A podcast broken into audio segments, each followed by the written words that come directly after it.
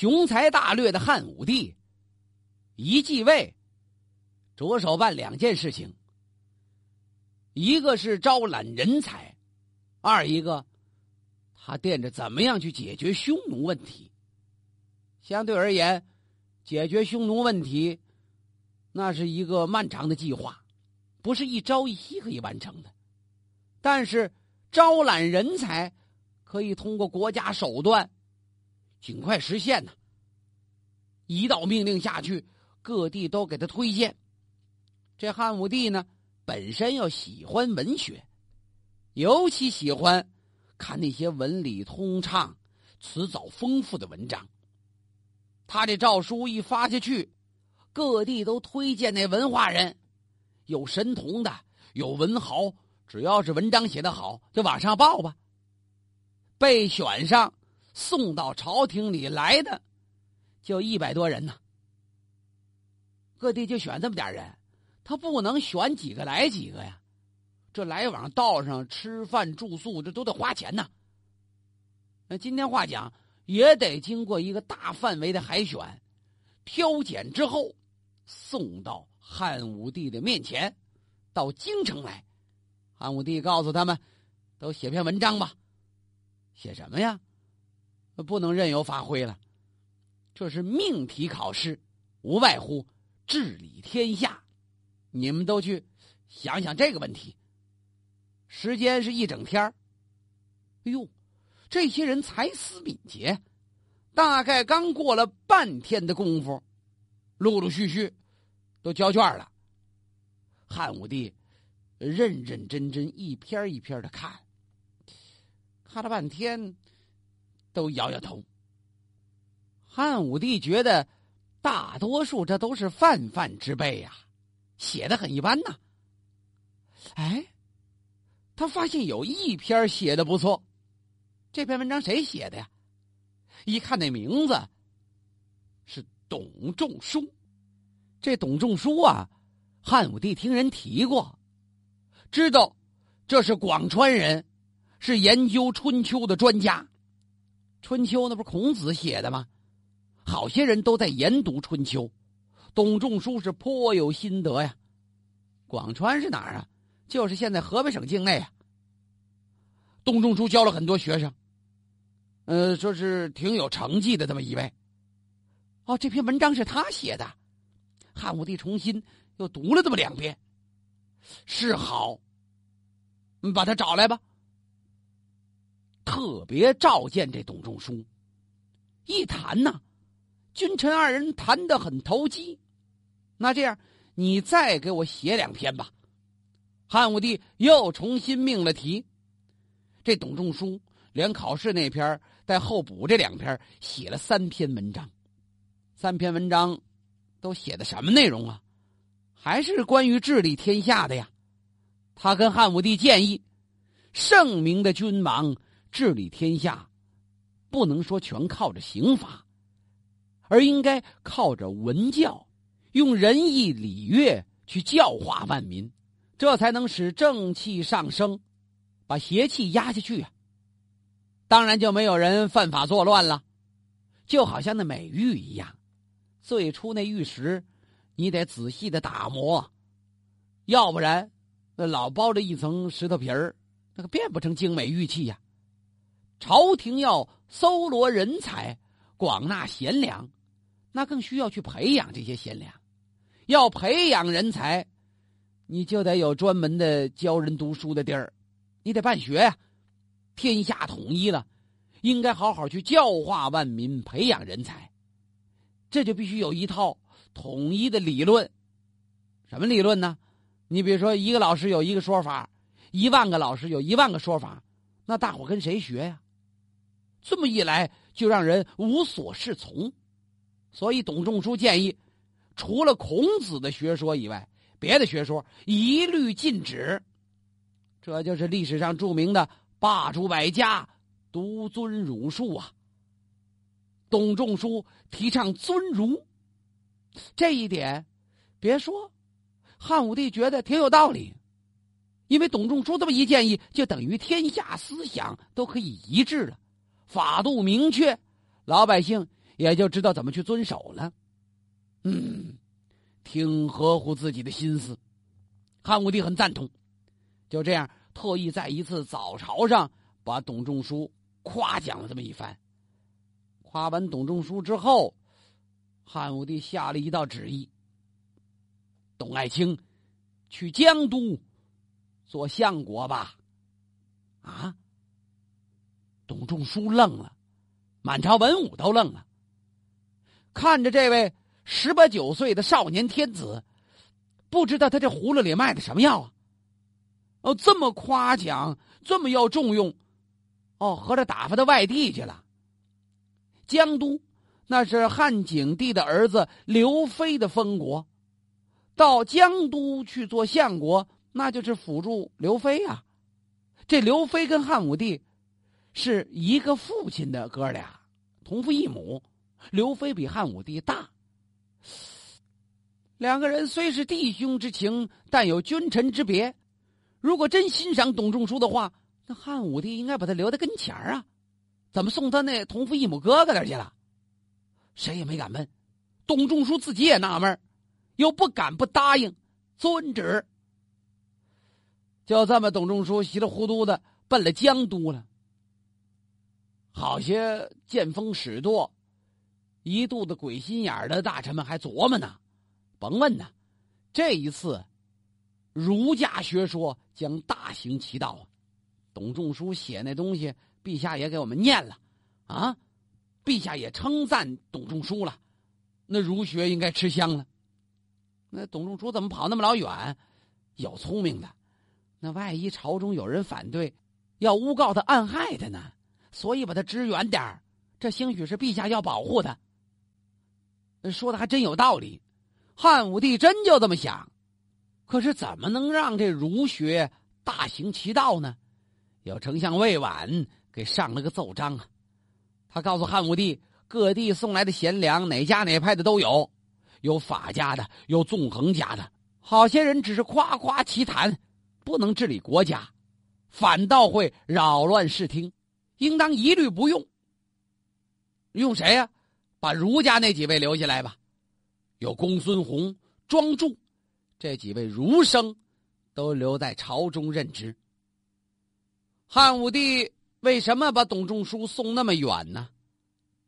他有他的为难之处。因为现在朝中，他的奶奶窦太后，人家是信奉黄老之术，讲究无为而治，你这提倡儒家怎么行啊？所以他让董仲舒。走得远远的，反过来呢，他也得招留一批儒生作为后备力量。他听说窦婴、田汾都属于儒家这一派的，就把他们先重用起来，一点点充实朝中儒学派的势力。那位老丞相魏婉上年纪了，就免职了吧，拜窦婴为丞相，田汾为太尉。一文一武。换上儒家学派了，窦婴跟田汾做的可是朝廷上数一数二的大官他们又推荐了几个儒生给汉武帝。汉武帝用代国的赵绾做御史大夫，用王臧做郎中令。这二位马上奏请汉武帝设立明堂。什么叫明堂啊？古时候封禅泰山，祭祀祖先。都得盖这明堂，祭祖祭天地专用的。汉武帝就吩咐他们依照古代的制度，先画个草图吧。这明堂都什么样的？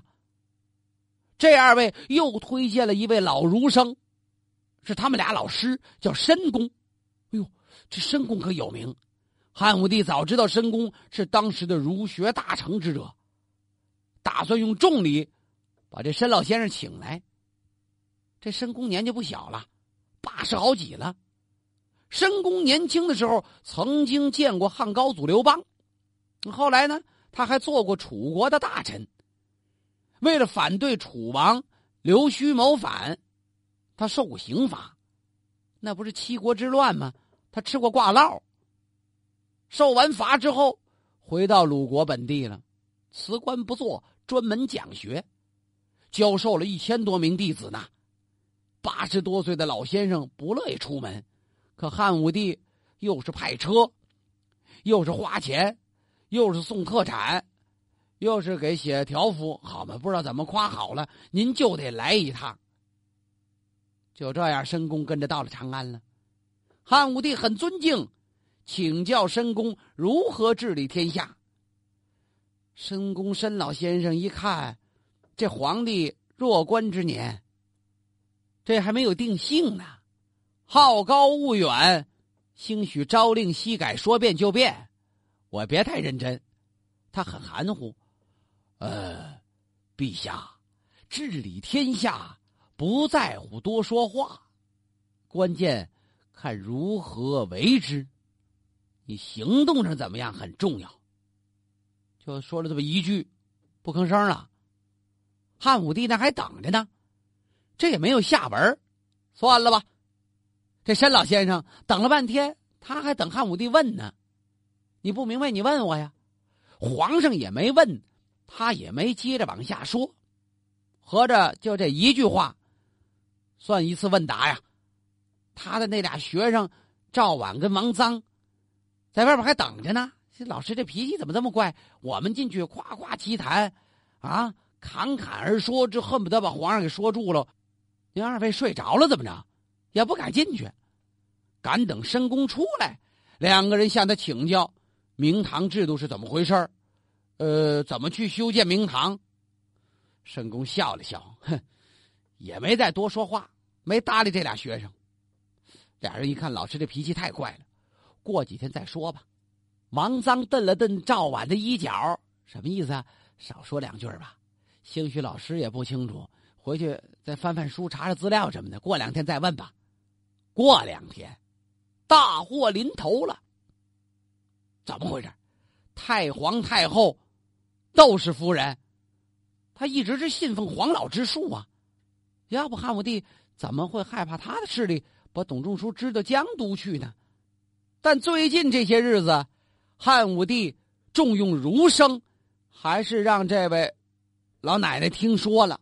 可把窦太后气坏了，她很不高兴。别的事情可以交给少年天子去办，你要是冒犯黄老之术，我可怎么也不答应。那位说什么叫黄老之术啊？其实这黄老之术都来源于老子的学说。战国中后期的时候，道家分为两大支派，一派是老庄学派。崇尚是追求人生处世的最高境界，另一派就是黄老学派，其因阴阳之大顺，采儒墨之善，撮明法之要啊。什么意思？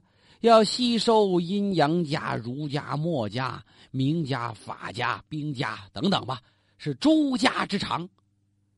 综合他们的优点，介入到社会政治之中，来去关照。整个社会、国家的安定与清静，无为，并不是什么都不做，是无为的目的，其实是无所不为。汉初以来一直是这么一种治国观点，现在这位窦太后就特别反感这汉武帝，你干嘛好好的提倡儒家呀？他认为儒家都是夸夸其谈，呃，没有什么实际功用。呃，就除了在那辩论有本事，说的都是空洞的道理。窦太后这么一发火，汉武帝还真害怕了。他敢于冒犯窦太后最信仰的皇帝老子的学说黄老之术，这就等于是冒犯了窦太后啊！窦太后当然不答应了。他先把儒家的道理批的一个一文不值啊！什么叫赵婉？哪儿的王臧啊？你看看。这都是只会说空话、不会干活的帮闲儿，好嘛，改帮闲的了。这可把这二位儒生气坏了。我们怎么了？我们就帮闲了？何在这棒吃棒喝呀？他们上了一个奏章，建议汉武帝按照古时规矩，妇女不得干预朝政啊。现在皇上已经亲自治理天下了，你怎么什么事都不能自己做主，还要问这位东宫老奶奶呀？东宫啊，太皇太后现在住在长乐宫，在东边啊。汉武帝一看，问的是对，可没法回答呀。没有这老奶奶，自己还当不了皇帝呢。这事儿让这太皇太后窦奶奶又知道了，呵，把窦奶奶这火可逗上来了，马上命人去把刘彻给我找来，当面数落这汉武帝。你用人用的可真好啊！这赵婉、王臧是怎么样的儒生啊？我看他们学问不大，挑拨离间。倒有专长。你自己目无长辈还不够，怎么还招来这样一批人反对我？居然说我干预你这皇帝治理天下，这是藐视孝道，诱惑君王，要把你变成一个不孝的子孙，你还想包庇他们吗？啊，汉武帝还真怕这奶奶。我哪敢呢？呃，我我我万万没有这么想，只是因为窦婴丞相跟田汾太尉都说他们有才能，所以我才用他呢。啊！窦太后一听，哦，窦婴、田汾都说他们有本领啊。是啊，他们俩就不是什么好东西，好嘛？老太太一发脾气，什么叫侄子呀？啊，什么叫太尉呀？一通卷呐！告诉你，你要是还算我的孙子，你就赶快把赵婉、王臧下到监狱之中，把窦婴、填坟免职。好嘛，这真叫威严！汉武帝真就按着他说的去办了。虽然是这圣旨由皇帝往下发，实际这不是老太后的意思吗？汉武帝到底年轻，祖母的势力太大了，他不敢违背，马上。把那两位新招来的儒生赵婉、王臧的官职是一撸到底呀！先到监狱里听候发落吧。汉武帝怎么想？等奶奶这脾气过劲儿之后，他再偷偷把这俩放出来。可他万万没想到，我这老太太这轴劲上来了。窦太后死活不放口啊！那两个怎么样了？如何处置啊？他没事他就问，非把这两位。当妖孽给斩了不可，必须得办了死罪。那窦婴、田汾还当着宰相，还当着太尉吗？哎呀，汉武帝一看，看来这回得全换呐！马上下旨，把窦婴、田汾免职啊！这长期没结果，老也不放人。窦婴、田汾还好点沾着皇亲了。可怜那俩儒生赵婉、王臧。他们在狱中绝望了，本以为皇帝能站在自己这边替他们说话，可没想到皇上也不敢露面。算了，两个人很懂事儿，也别为难当今圣上。这两位儒生在狱中自尽了。这会儿窦婴、田汾虽然被免职了，沾着皇亲了，所以两个人倒无性命之忧。那那两位儒生的老师申公申先生呢？申先生有造化，一个年纪高了，二一个也没给汉武帝说多少内容啊，不就那个少说话多办事儿，就提醒这么一句，抓不着他的把柄，申公告老还乡，不说还盖什么明堂建学校吗？算了吧，谁也管不了了。一场风波，这算告一段落。这太皇太后窦氏是真有主意啊！他最讨厌儒生，他看得起的是什么人呢？看得起是那个话少、低下头来认真做事的人。现在得好好教育教育汉武帝了。没事的时候就把这小皇帝给找来了。刘彻，啊你现在可是一国之尊呐！儒生，他们只知道外表。只知道把文章要写好，念出来好听，可不是治国的能臣。我让你见识见识什么叫治国的能臣。你知道万旦君吗？人家这一家子可都不善于吹嘘自己，一向老老实实为国尽忠做事。要用也得用万旦君这样的人呐。老太太提着万旦君是谁呀？